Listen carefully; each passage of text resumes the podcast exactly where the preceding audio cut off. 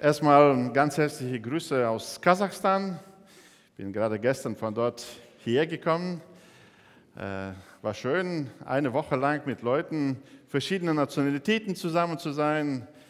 Es waren Kasachen dort, Russen und Deutsche Kirgisen, Tataren, Uiguren, also ganz verschiedene Leute, mit denen wir dort uns mit der Bibel beschäftigt haben. Aber schon unterwegs äh, zum Flughafen mit dem Taxifahrer äh, höre ich, dass auch dort so eine fortschreitende Radikalisierung stattfindet, auch in Kasachstan. Dann war ich hier in Köln und fuhr dann direkt durch nach Dormagen und am Hauptbahnhof sah dann, was hier los ist. Ich war ja die Woche nicht hier.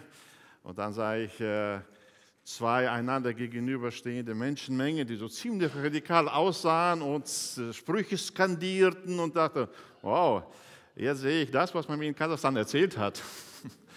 Auch hier bei uns ist das durchaus möglich. Ja? Und interessanterweise spricht man gerade jetzt im Zeitalter der Postmoderne, wo es um äh, Toleranz geht, um die Vielfalt geht, von immer mehr Radikalisierung.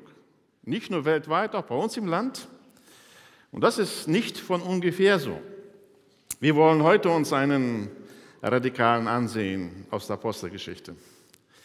Wir haben schon einige Rettungsaktionen Gottes gesehen, wie Gott sie ausgeweitet hat. Zuerst die Jünger Jesu, dann die vielen Juden in Jerusalem zu Pfingsten, dann die Samariter.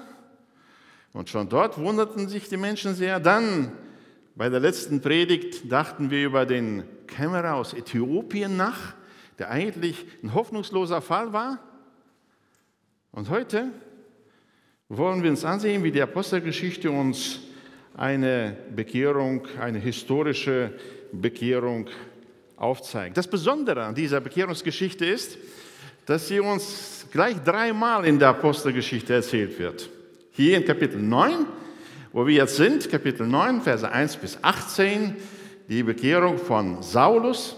Aber dann erzählte sie selbst noch einmal den Juden in Jerusalem, wie er sich bekehrt hat, und dann einem äh, König, König Agrippa, in Kapitel 26 erzählt er seine Bekehrung noch einmal. Keine andere Bekehrung ist so ausführlich berichtet worden wie diese von Saulus von Tarsus. Und ich glaube, das ist nicht unabsichtlich, sondern hier will die Apostelgeschichte oder Lukas, die sie verfasst hat, uns einmal deutlich aufzeigen, was er damit meint, wenn er sagt, und viele wurden zur Gemeinde hinzugetan. Was er damit meint und wenn er sagt, viele wurden an Jesus gläubig. Wie sieht so etwas im Detail aus? Das zeigt er uns hier in der Apostelgeschichte in Kapitel 9. Eine Bekehrung in elf Schritten. Schauen wir uns mal Schritt für Schritt diese Bekehrung an. Und es kann durchaus sein, dass während du hier sitzt, du dich irgendwo bei diesen elf Schritten wiederfindest. Denn dafür ist uns diese Bekehrung hier berichtet worden, damit wir auch, also für uns selbst feststellen können, wo bin ich denn? Denn Gott führt jeden persönlich individuell zum Glauben, aber es sind ganz bestimmte Schritte, die er mit uns geht. Diese berichtete Bekehrung, hier berichtete Bekehrung zeigt uns ausführlich und detailliert, was eine Bekehrung wirklich ausmacht. Die erste Frage also, was treibt Saulus? Ich denke, die Schritte werden hier äh, nach und nach auftauchen. Die Bibel könnt ihr aufschlagen, um so mitzuverfolgen. Ich lese die ersten 18 Verse uns einmal vor, damit wir die Geschichte so ein bisschen vor Augen haben und dann gehen wir Schritt für Schritt durch. Saulus aber, der noch Drog und Mord schnaubte gegen die Jünger des Herrn, ging zum Hohepriester und erbat sich von ihm Briefe nach Damaskus an die Synagogen, in der Absicht, wenn er irgendwelche Anhänger des Weges fände, ob Männer oder Frauen, sie gebunden nach Jerusalem zu führen. Als er aber hinzog, begab er sich, dass er sich Damaskus näherte. Und plötzlich umstrahlte ihn ein Licht vom Himmel. Und er fiel auf die Erde und hörte eine Stimme, die zu ihm sprach, Saul, Saul, was verfolgst du mich? Er aber sagte, wer bist du, Herr? Der Herr aber sprach, ich bin Jesus, den du verfolgst. Es wird dir schwer werden, gegen den Stachel auszuschlagen. Da sprach er mit Zittern und Schrecken, Herr, was willst du, dass ich tun soll? Und der Herr antwortete ihm, steh auf und geh in die Stadt hinein, so wird man dir sagen, was du tun sollst. Die Männer aber, die mit ihm reisten, standen sprachlos da, denn sie hörten zwar die Stimme, sahen aber niemand. Da stand Saulus von der Erde auf, doch obgleich seine Augen geöffnet waren, sah er niemand. Sie leiteten ihn aber an der Hand und führten ihn nach Damaskus. Der konnte drei Tage lang nicht sehen und er aß nicht und trank nicht. Es war aber in Damaskus ein Jünger namens Ananias. Zu diesem sprach der Herr in einem Gesicht, Ananias. Er sprach, hier bin ich, Herr. Der Herr sprach zu ihm, steh auf und geh in die Gasse, die man die Gerade nennt, und frage im Hause des Judas nach einem Mann namens Saulus von Tarsus, denn siehe, er betet. Und er hat in einem Gesicht einen Mann namens Ananias gesehen, der hereinkam und ihm die Hand auflegte, damit er wieder sehend werde. Da antwortete Ananias, Herr, ich habe von vielen über diesen Mann gehört, wie viel Böses er deinen Heiligen in Jerusalem zugefügt hat. Und hier hat er Vollmacht von den obersten Priestern, alle, die deinen Namen anrufen, gefangen zu nehmen. Aber der Herr sprach zu ihm, geh hin, denn dieser ist mir ein auserwähltes Werkzeug, meinem Namen vor den Heiden und Könige und vor die Kinder Israels zu tragen. Denn ich werde ihm zeigen, wie viel er leiden muss, um meines Namens willen.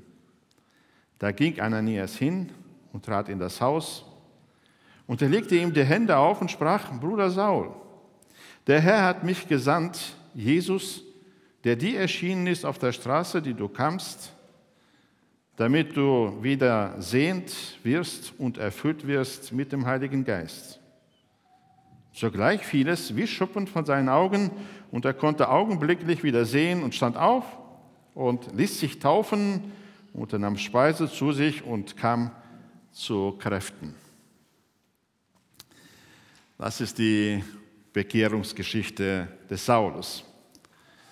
Was treibt dieser Saulus so? Was treibt ihn? Saulus ist äh, ein äh, Jude. Er ist in Tarsus geboren und er ist geboren in einer Familie, die römisches Bürgerrecht besessen hat. Er ist ein Jude aus Tarsus mit römischem Bürgerrecht. Er ist äh, gebildet und einflussreich. Er hat die beste Bildung seiner Zeit genossen. Er kam nach Jerusalem zum Studium und hat dann zu Füßen Gamaliels studiert ein damals ganz bekannter Gesetzeslehrer. Einer der besten Professoren der Theologie in Jerusalem war sein Lehrer und damals hat ein Lehrer seinen Schüler sehr intensiv ausgebildet. Er wohnte fast bei ihm und begleitete ihn. Er hat also die beste Ausbildung genossen und war Pharisäer, gehörte zu der Richtung der Pharisäer mit die stärkste Richtung im Judentum die nicht nur in der religiösen Führung, sondern auch in der, in der politischen Führung, äh, die eben diese selben gleichen Geistlichen inne hatten, sie waren die stärkste Partei dort. Also er war sehr einflussreicher Mann. Er war noch relativ jung, aber er hatte schon äh, viel Macht in den Händen gehabt. Äh, er hat sich dafür stark gemacht, Christen in Jerusalem auszurotten und war sehr engagiert, hatte viel Initiative selbst dabei gehabt und hat sich Gedanken gemacht. Ja, einige Leute sind nicht mehr in Jerusalem, die sind irgendwo ausgewandert, wir müssen sie aufspüren und zurückholen. Aber kann man das? Kann man Menschen verhaften im Ausland und wieder in das eigene Land zurückbringen? Wir wissen heute, dass es gar nicht so einfach ist. War das doch damals nicht. Aber im Römischen Reich hatte der hohe Priester vom, äh, den römischen Machthabern so viel Macht bekommen, verliehen bekommen, dass er Menschen, die ihren religiösen Angelegenheiten gefährlich wurde, auch im Ausland verhaften konnte und nach Jerusalem beordern konnte. Und genau diese Macht hatte Saulus beansprucht. Der Hohepriester hat ihm Briefe geschrieben an die Juden, in, äh, Führenden in der Synagoge in Damaskus, an die Regierungsleute in Damaskus, damit sie die Leute, die sie als Anhänger des Weges identifizieren, dass sie sie ihm ausliefern. Er war also wirklich sehr, sehr gründlich. Er war ein religiöser Fanatiker. Er wollte Christen auslöschen. Ja, das war etwas anders, als sein Lehrer Gamaliel es geraten hatte. Wir lesen in Kapitel 5 schon davon, dass Gamaliel einspringt, als die Apostel verhaftet werden und äh, hier heißt es in Kapitel 5, Vers 33, als sie aber das hörten, was die Apostel redeten, wurden sie tief getroffen und fassten den Beschluss, sie umzubringen. Da stand aber im Hohen Rat ein Pharisäer namens Gamaliel auf, ein beim ganzen Volk angesehener Gesetzeslehrer, und er gibt dann folgenden Rat. Verse 38 bis 40. Und jetzt sage ich euch, lasst von diesen Menschen ab und lasst sie gewähren denn wenn dieses Vorhaben oder dieses Werk von Menschen ist, so wird es zunichte werden. Ist es aber von Gott, so könnt ihr es nicht vernichten. Dass ihr nicht etwa als solche erfunden werdet, die gegen Gott kämpfen. Und sie fügten sich ihm und riefen die Apostel herbei und gaben ihnen Schläge und verboten ihnen, in dem Namen Jesus zu reden und entließen sie. Also er hat einen damals schon geplanten Mord abgewendet. Und jetzt sehen wir seinen Schüler, der übertrifft seinen Meister. Ihm reicht es nicht, einfach sie zu warnen. Ihm reicht es auch nicht, sie in Jerusalem zum Schweigen zu bringen und möglichst auszulöschen. Er will auch im Ausland sie holen. Wir sehen, wie radikal Saulus war. Und hier heißt es auch, Saulus aber, der noch Drog und Mord schnaubte. Ja, das ist schon ein starker Ausdruck. Ja. So ungefähr war er unterwegs nach Damaskus. Wenn ich euch erwische, ja. Es gibt keine Gnade. Er will sie unbedingt aufspüren, er will sie finden, er will sie gefangen nehmen, er will sie zurückholen. Er will den Tod sehen. Er hat ihn schon einmal gesehen. Kapitel 7 haben wir gelesen. Ja. Als Stephanus gesteinigt wurde, dann äh, war er der Hüter der Kleider, der Steiniger, und er hat es beobachtet wie Stephanus zu Tode gesteinigt wurde. Das war seine Mordlust, mit der er jetzt unterwegs ist. Es ist wichtig, diese Dinge einfach zu sehen, um dann zu begreifen, was Gott hier eigentlich tut. Wenn so ein Mensch noch für Gott ansprechbar sein soll, wer dann nicht? Jemand, der so gründlich, so radikal, so total die Christen verfolgt. Was für Aussichten gibt es da noch? Aber dann lesen wir, dass Jesus dann eingreift. Und das ist der zweite Schritt in der Bekehrung.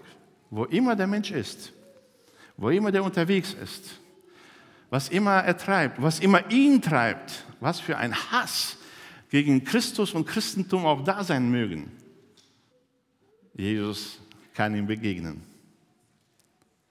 Und deswegen gibt es keinen Menschen, der über diese Erde geht, der nicht ein Kandidat für die Verkündigung des Evangeliums wäre.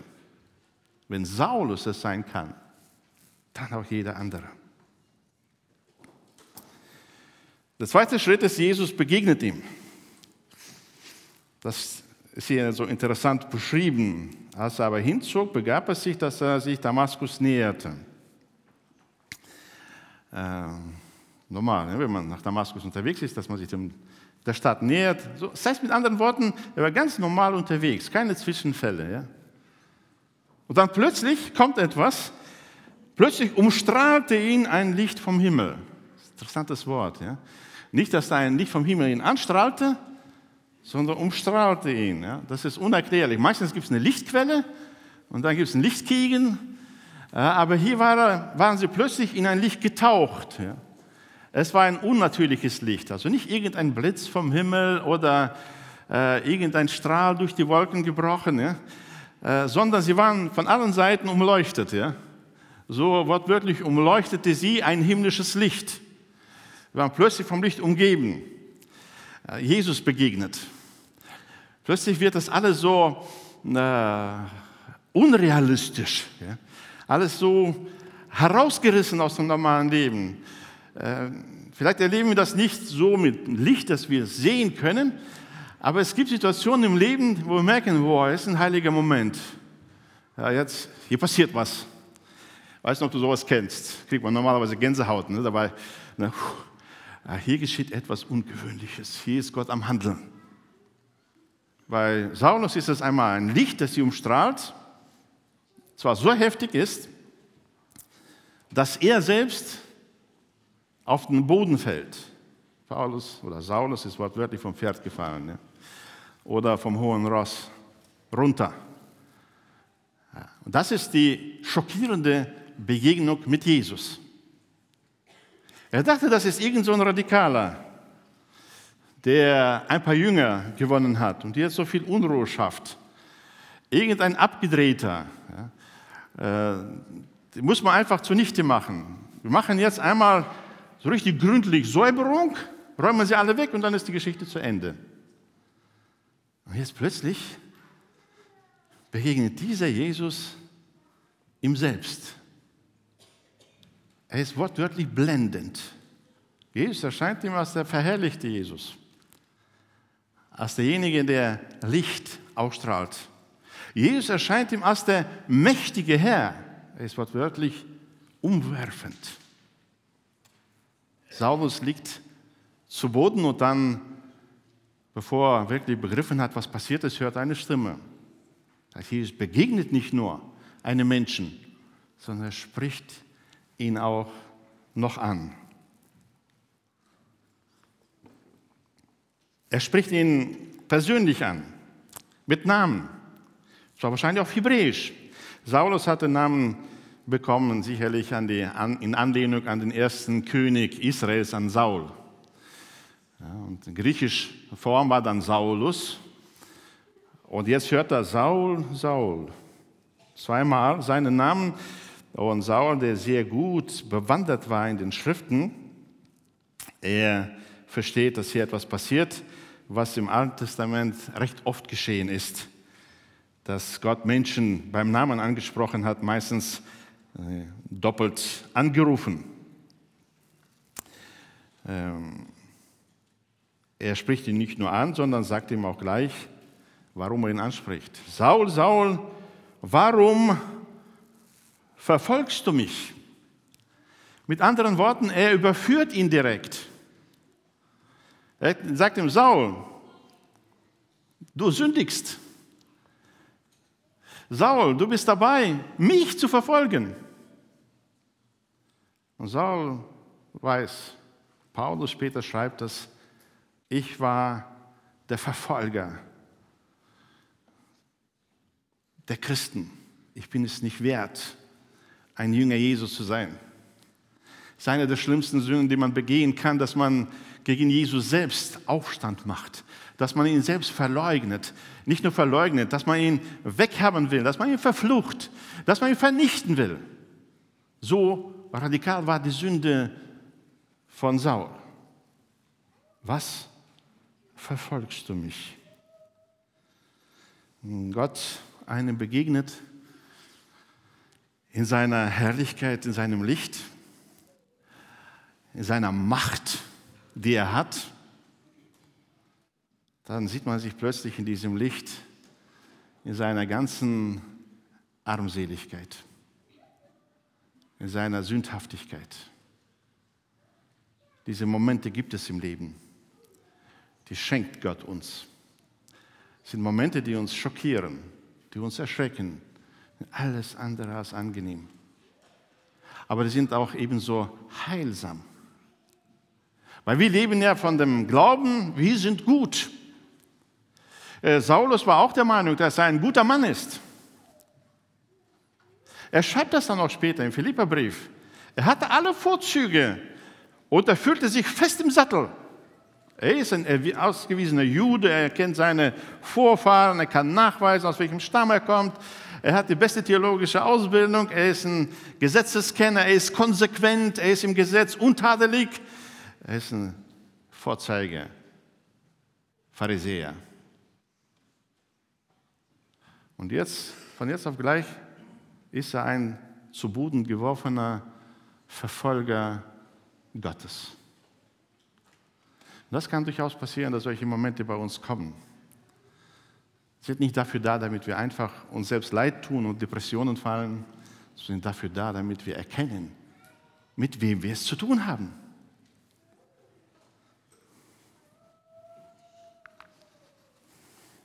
Das Interessante ist hier auch, das heißt, Jesus spricht ihn an und die Stimme ist für alle hörbar. Ja, von den anderen Begleitern des Paulus heißt es, sie hörten zwar, aber sahen niemand und verstanden noch nichts. Ja. Weil Gott Saulus persönlich angesprochen hat. Und das ist ein Phänomen, das auch heute geschieht. Ja. Jetzt sitzen wir hier alle oder vor dem Bildschirm im Livestream und hören die Predigt und die einen werden sagen, ja, es war etwas zu hören, ja, es wurde gepredigt. Und der andere wird sagen, Gott hat zu mir gesprochen. Dieses Phänomen gibt es auch heute, dass Gott persönlich zu einzelnen Menschen redet. Und es ist gut, wenn wir dem nicht ausweichen, wenn er persönlich zu uns redet. Weil äh, es ist immer sehr heilsam, von Gott selbst angesprochen zu werden, selbst dann, wenn er aufdeckt, wie sündig wir sind.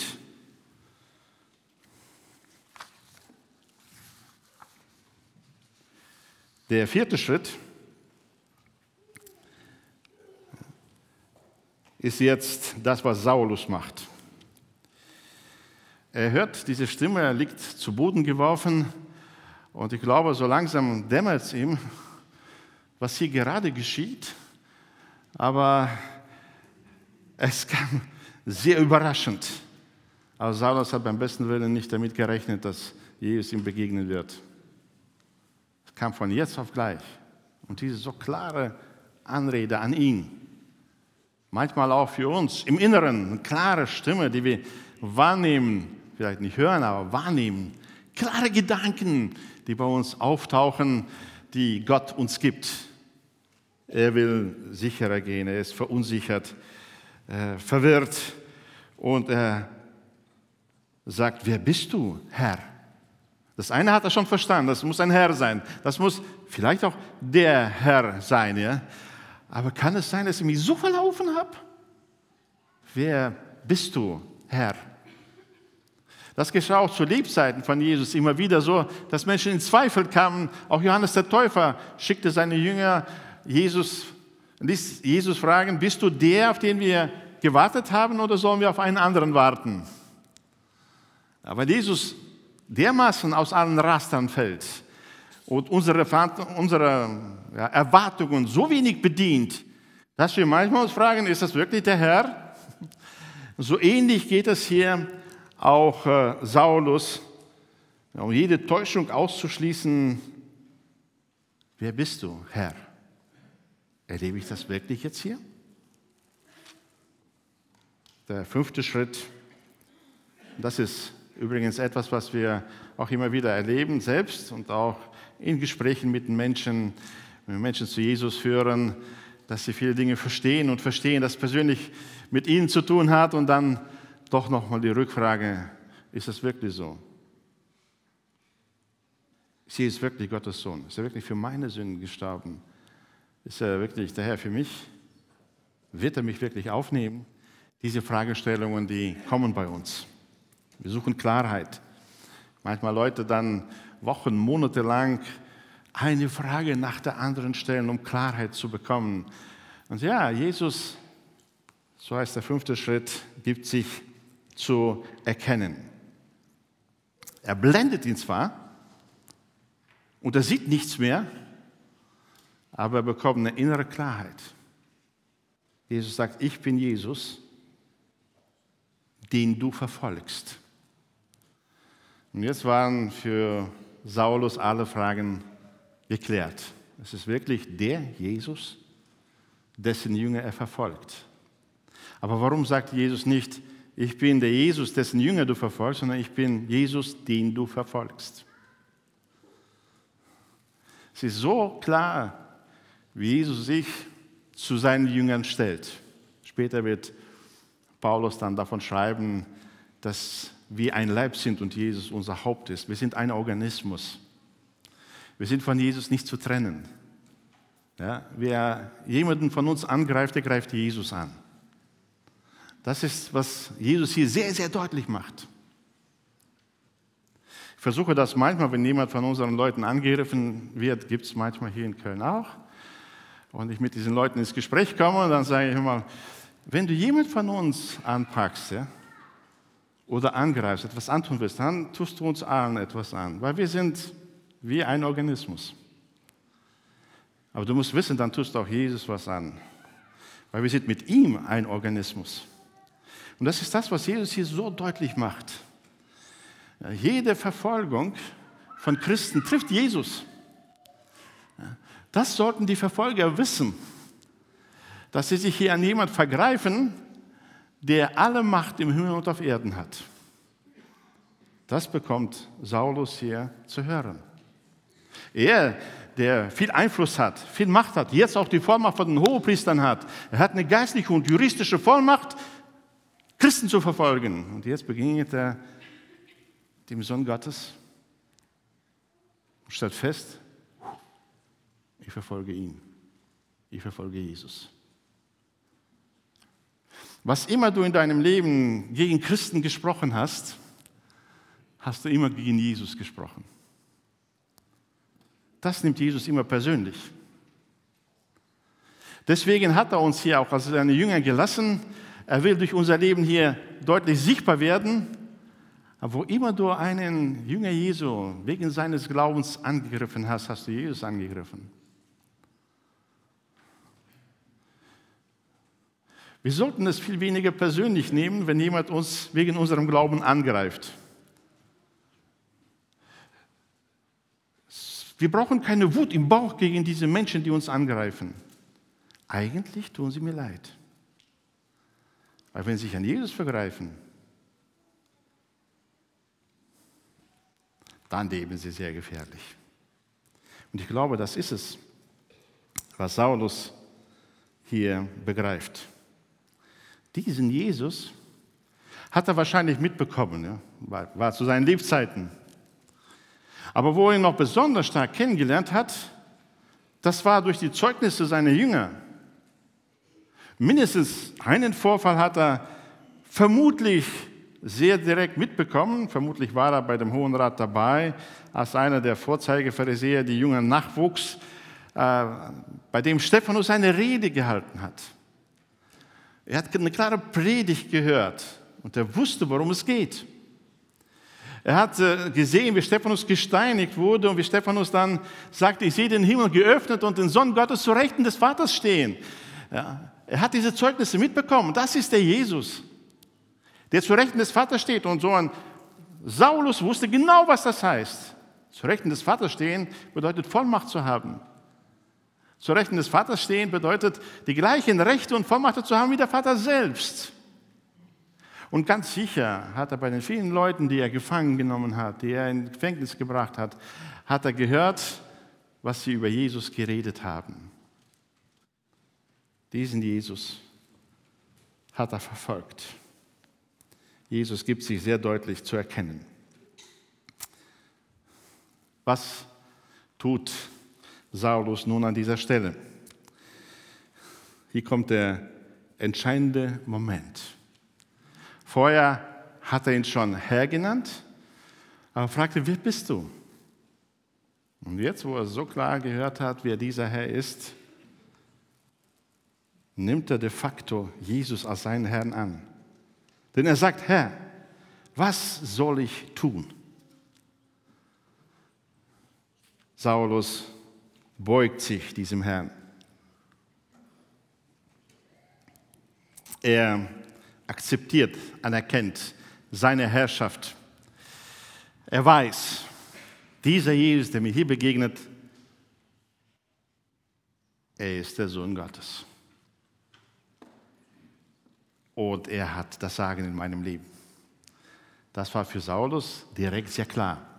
Ich erlebe äh, immer wieder, habe es bei mir selbst erlebt, dass äh, die Erkenntnis, ich bin ein Sünder und Jesus vergibt, die kommt zuerst. Und dann leben wir oft in dieser Freude, oh, mir ist alles vergeben, die Schuld ist weg, diese bedrückende Last ist weg, die Angst vor der Hölle ist weg. Jetzt kann ich tun und lassen, was ich will. Und irgendwann kommt dann die Frage, welche Rolle spielt Jesus bei mir im Leben jetzt? Nicht nur in der Vergangenheit, nicht nur in der Zukunft, sondern welche Rolle spielt er jetzt?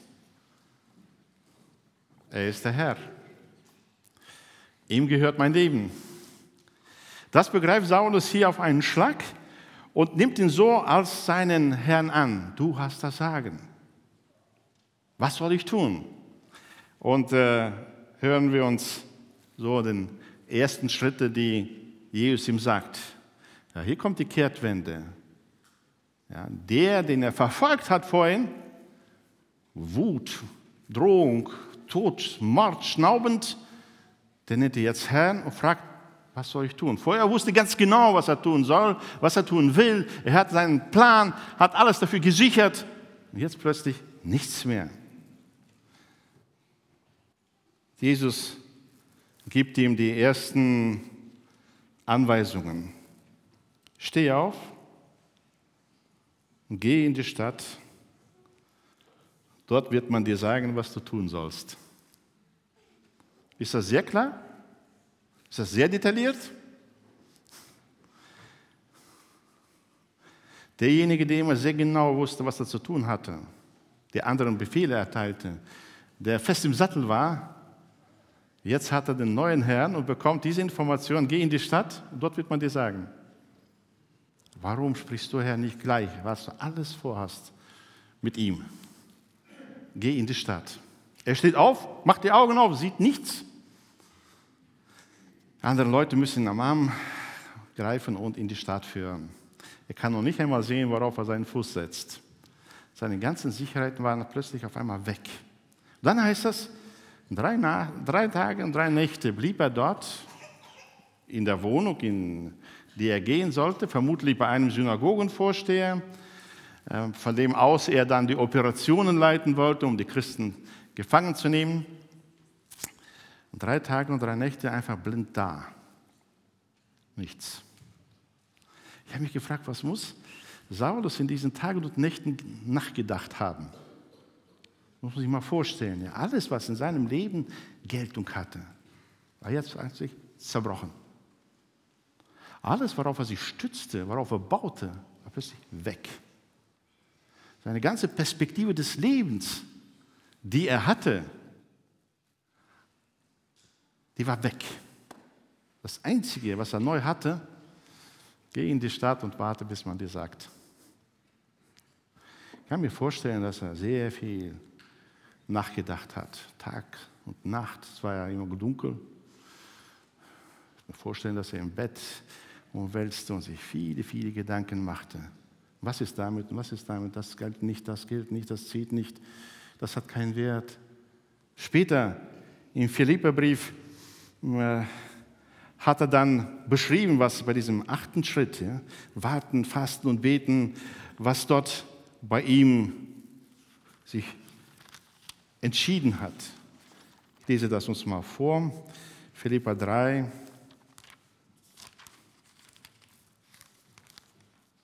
Verse 3 bis 11. Denn wir sind die Beschneidung die wir, die wir Gott im Geist dienen und uns in Christus Jesus rühmen und nicht auf Fleisch vertrauen. Obwohl auch ich mein Vertrauen auf Fleisch setzen könnte. Das hat er bis dahin gemacht. Wenn ein anderer meint, er könnte auf Fleisch vertrauen, ich vielmehr, beschnitten am achten Tag, aus dem Geschlecht Israel, vom Stamm Benjamin, ein Hebräer von Hebräern, im Hinblick auf das Gesetz ein Pharisäer, im Hinblick auf den Eifer ein Verfolger der Gemeinde, im Hinblick auf die Gerechtigkeit im Gesetz untadelig gewesen. Aber was mir Gewinn war, das habe ich um des Christus willen für Schaden geachtet. Ja wahrlich, ich achte alles für Schaden gegenüber der alles übertreffenden Erkenntnis Christi Jesu, meines Herrn, um dessen Willen ich alles eingebüßt habe und ich achte es für Dreck, damit ich Christus gewinne.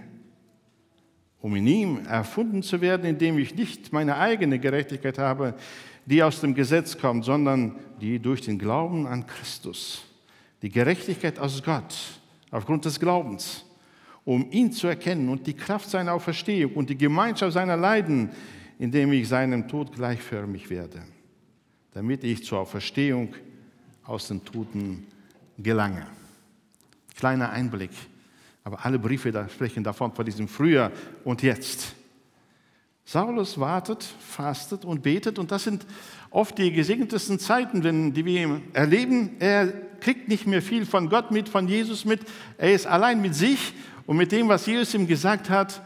Und Jesus demütigt ihn. Ohne klare Führung, ohne klares Wissen, erstmal sich besinnen. Vor Gott, vor Jesus, sich selbst besinnen. Wer bin ich, wo bin ich? Aber Gott hat noch seine Leute. Und nun muss dieser, der kam, um seine Jünger zu verfolgen, sich von den Jüngern sagen lassen, was er zu tun hat. Der, der gewohnt war zu herrschen, zu befehlen, zu regieren, er ist jetzt darauf angewiesen, dass diese Menschen, die er auf den Tod hasste und verfolgte, dass sie ihm Anweisungen geben. Und das war auch wirklich nicht einfach. Gott schickt Ananias, der neunte Schritt. Gott schickt Menschen in unser Leben. Er bekommt eine klare Anweisung und er gehorcht, trotz Bedenken. Dass Gott ihm sagt, hör mal, da ist Saulus auf der Straße, die, die gerade heißt, die gibt es übrigens auch heute noch in Damaskus, in Syrien. Die Straße ist so eine zentrale Straße. Und äh, da war er vermutlich bei dem untergebracht, der Christen ermitteln, herausfinden sollte und ausliefern sollte. Und jetzt sollte er zu diesen Menschen in dieses Haus gehen. Das ist äh, in den Rachen des Löwen zu gehen, ja?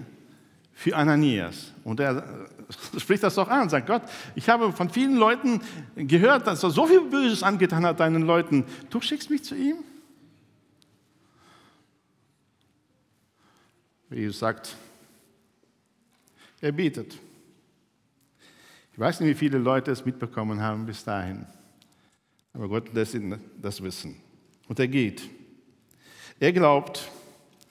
Und er spricht ihn mit Bruder Saulus an.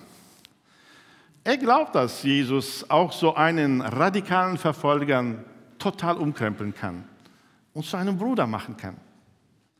Sagt Bruder Saulus, Jesus, der dir begegnet ist, schickt mir mich zu dir, um dir die Hände aufzulegen, damit du wieder sehend wirst und mit dem Heiligen Geist erfüllt wirst. Jesus hat dem Ananias noch ein bisschen mehr erklärt. Er sagte, dieser Saulus, der der Verfolger war, er ist jetzt ein Auserwählter, um das Evangelium vor Völker, vor Könige und auch vor Juden, zu den Juden hinzutragen. Ihn habe ich dafür auserkoren. Das wird er tun und ich werde ihm auch noch zeigen, wie viel er um meines Namens willen leiden muss. Wer kann das besser als er, was das bedeutet, verfolgen oder verfolgt zu werden? Er hat ein Zehnfaches davon bekommen, was er angetan hat im Laufe seines Lebens. Aber ihm selbst persönlich, dem Saulus, sagt er noch nicht viel. Gott sagt nicht immer gleich den ganzen Lebensplan einem Menschen voraus. Manchmal wünschen wir uns das, wir bekehren uns und so. Und jetzt, Gott, was ist dein Plan für mein Leben? Was hast du in diesem Jahr vor, in fünf Jahren, in zehn Jahren, in zwanzig? Äh, was soll alles passieren? Meistens von diesem Wunsch beseelt, einfach alles klar zu wissen und einfach loszugehen ja, und die Dinge zu machen und zu regeln. Nicht immer angewiesen zu sein, dass nächster Hinweis kommt. Wir möchten gerne Selbstsicherheit haben. Ja wollen gerne unterwegs sein mit äh, Entschlossenheit. Aber in diesem Fall ist es so, hm, ich bin angewiesen darauf, dass Jesus mir den nächsten Schritt sagt. Gott hat gleich von Anfang an angefangen, Saulus genauso zu erziehen. Als Ananias zu ihm kommt und ihm diese Dinge sagt, dann merken wir, dass Saulus schon in diesen drei Tagen, drei Nächten, Fasten und Beten gut vorbereitet ist.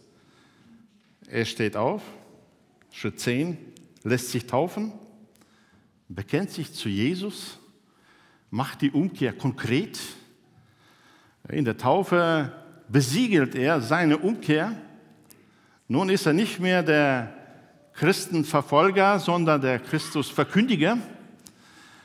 Er ist nicht derjenige, der Christus ablehnt, sondern der sich mit ihm identifiziert. Später im Römerbrief wird er schreiben, dass äh, die Taufe, äh, das ist Zeugnis davon, dass ich mit Christus gestorben bin, dass sein Tod mir gilt. Ich bin mit ihm zusammen gestorben und deswegen wird ein Täufling, ein Taufkandidat, wird dann auch ins Wasser eingetaucht, äh, wie begraben. Das ist die, das Bild der Taufe. Und dann äh, wie Christus auferstanden ist aus Toten, so auch der Gläubige aufersteht für ein neues Leben, für ein anderes Leben, nach anderen Prinzipien, in eine ganz andere Richtung. Das ist das, was Saulus in der Taufe bekennt. Der Samariter, die Samariter haben sich taufen lassen, ein entmannter Kämmerer und nun der radikalste Pharisäer er lässt sich taufen. Er isst und trinkt wieder und nimmt seinen Dienst sofort in Angriff. Das heißt, wer sich zu Jesus bekehrt, seine Anweisungen bekommt, auf ihn warten kann, in Beziehung zu ihm steht, betet und fastet, um herauszufinden, was er will, nicht was ich möchte. Was er will, er macht sich gleich auch auf den Weg. Er bekennt sich zu Jesus das ist eine entschlossene Kehrtwende, eine radikale Kehrtwende, eine totale Kehrtwende. Denn Sterben bedeutet wirklich sterben ja? und ein ganz neues Leben dann zu leben. Und das lebte er dann auch. Er weiß, jeder Gläubige ist ein Zeuge Jesu und damit beginnt er dann auch gleich. Ja, hier heißt es, er war einige Tage bei den Jüngern ab Vers 19. Äh, und Saulus war einige Tage bei den Jüngern in Damaskus und sogleich verkündigte er in den Synagogen Christus, dass dieser der Sohn Gottes ist. Das, was er erkannt hat, verstanden hat, das hat er direkt so verkündigt. Und zwar überall, auch in den Synagogen. Saulus ging komplett den Kehrtweg. Ja? Und ohne Furcht, ohne Angst verkündigte er. Dann äh, äh, heißt es hier, und alle, die ihn hörten, staunten und sprachen, ist es nicht derjenige, der alle Christen verfolgt und sie auch einsammeln wollte? Und dann heißt es einfach, Vers 22, Saulus aber wurde noch mehr gestärkt und beunruhigte die Juden, die in Damaskus waren. Was heißt noch mehr gestärkt? Aus dem Galaterbrief erfahren wir, dass er nach diesen einigen Tagen bei den Jüngern für drei Jahre nach, für drei Jahre nach Arabien gegangen war. Und drei Jahre in Arabien haben wir nicht viele Aussagen darüber, was er gemacht hat. Was hat er getan? Aber wir müssen uns vorstellen, dass Saulus seine ganze Theologie umkrempeln musste. Das, was er im Alten Testament alles gelesen hat und wie er sich den Sohn Gottes, den Messias, vorgestellt hat, das musste er jetzt alles neu sehen. Ich weiß nicht, ob er eine dreijährige Bibelschule gemacht hat. Es gab keine Bibelschulen damals noch. Ja. Aber drei Jahre scheint eine gute Zeit zu sein. Und als er gestärkt wurde, dann kam er wieder nach Damaskus, so schreibt er im Galaterbrief, kehrte dann wieder nach Damaskus zurück. Und dann heißt es, überall bewies er, dass, Christus der, dass Jesus der Messias ist, der Christus ist. Er hatte inzwischen Beweisführungen ja, für die Juden, auch in den Synagogen, Erklärungen, warum die Schrift das so deutlich gelehrt hat. Nur wir haben es nicht gesehen, weil wir unser eigenes Bild vom Messias uns gemacht haben. Wir haben Jesus nicht erkannt, weil wir unsere eigene Vorstellung von Jesus hatten und er sollte bitteschön sich da anpassen. Macht er aber nicht. Jesus ist der Herr. Deswegen müssen wir erforschen, wie er ist und wer er ist.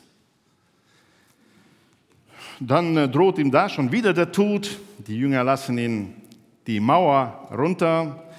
Ja, also die Stadt war eingemauert und am besten konnte man jemanden erwischen, wenn man an den Toren darauf achtete, ob irgendwann rauskommt. Aber er kam nicht raus, weil jemand oder die Jünger ihn an der Mauer runtergelassen haben. Und so kam er nach Jerusalem. Das ist drei Jahre später, dass er die ersten, die ersten Apostel kennenlernt. Auch sie dort halten erstmal Abstand von ihm, ja? nach drei Jahren. Ja, das, das ist ja derjenige, der hier so viele Menschen ausgeliefert hat, so viele in den Tod gebracht hat. Das ist ein ganz, ganz schlimmer. Und jetzt will er zu uns rein, vielleicht will er als Spitzel rein. Will er uns auch spionieren und dann uns so richtig ausliefern? No, Barnabas, der Sohn des Trostes, er spricht mit ihm, lernt ihn wirklich kennen und führt ihn dann ein. Und dann heißt es, er ging ein und aus mit den Aposteln in Jerusalem, bis man auch dort seinen Tod suchte, bis man schließlich ihn nach Caesarea gebracht hat von dort aus wieder nach Tarsus, da wo er herkam. Das ist die Anfangsgeschichte von Saulus. Wir werden noch sehr viel von ihm hören, wenn wir die Apostelgeschichte weiterlesen. Wenn wir das Neue Testament lesen, werden wir sehr viele Dinge von ihm hören. Saulus von Tarsus, der radikale Verfolger der Christen, ist zum größten Verkündiger des Christentums aller Zeiten geworden und hat die meisten Briefe im Neuen Testament geschrieben. Das macht Gott. Und wenn er es bei ihm tun kann, dann kann er es bei jedem von uns auch tun. Kann auch bei jedem Menschen, mit dem wir es zu tun haben, tun.